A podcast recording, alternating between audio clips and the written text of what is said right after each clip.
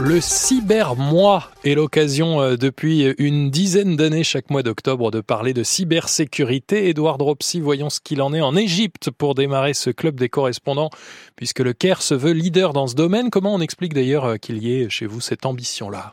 Alors d'abord, l'Égypte est le second pays au monde, après les États-Unis, à héberger le plus de câbles sous-marins, 18 au total.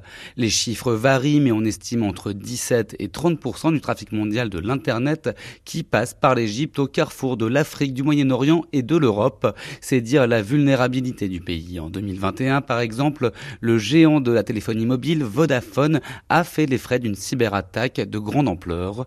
Face à ces enjeux, le Caire organise régulièrement des et des salons sur la cybersécurité. Le dernier se tenait en février et réunissait les professionnels du secteur.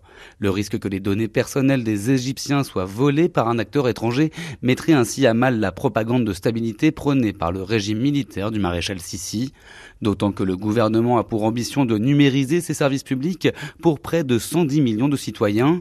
Mais lorsque l'on se rend sur des sites officiels, celui du Parlement égyptien par exemple, la barre URL nous indique que ce site n'est pas sécurisé et peut être soumis à des attaques. Il y a un vrai risque en Égypte de cyberattaques massives?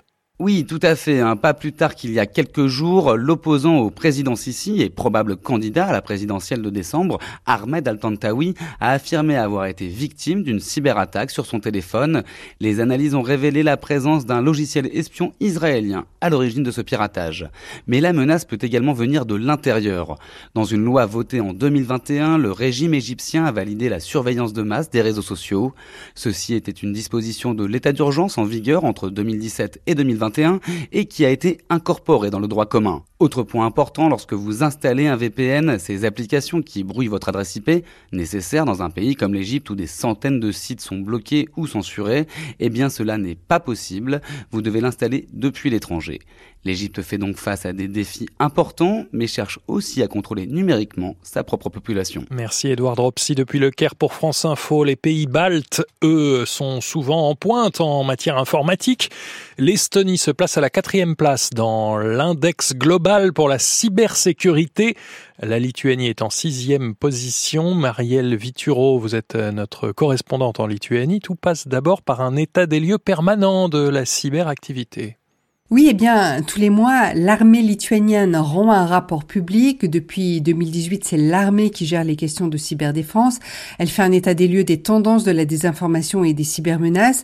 Par exemple, en septembre, elle relevait 138 cas de désinformation en l'espace d'un mois concernant l'Ukraine, la Biélorussie et l'OTAN le but que, par exemple, la confiance en l'OTAN euh, diminue. Durant le premier semestre 2023, un tiers des incidents cyber étaient une tentative d'obtenir des mots de passe qu'on appelle le phishing. Les cyberincidents deviennent presque quelque chose de quotidien.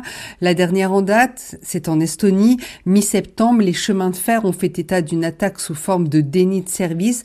Impossible d'acheter des billets en ligne et de procéder au paiement. Cette année, les trois pays relèvent une hausse des cyber et l'idée, c'est que mieux vaut prévenir que guérir oui, eh bien, tous les mois, l'armée lituanienne rend un rapport public. Depuis 2018, c'est l'armée qui gère les questions de cyberdéfense. Elle fait un état des lieux des tendances de la désinformation et des cybermenaces. Par exemple, en septembre, elle relevait 138 cas de désinformation en l'espace d'un mois concernant l'Ukraine, la Biélorussie et l'OTAN le but que, par exemple, la confiance en l'OTAN euh, diminue. Durant le premier semestre 2023, un tiers des incidents cyber étaient une tentative d'obtenir des mots de passe qu'on appelle le phishing. Les cyberincidents deviennent presque quelque chose de quotidien.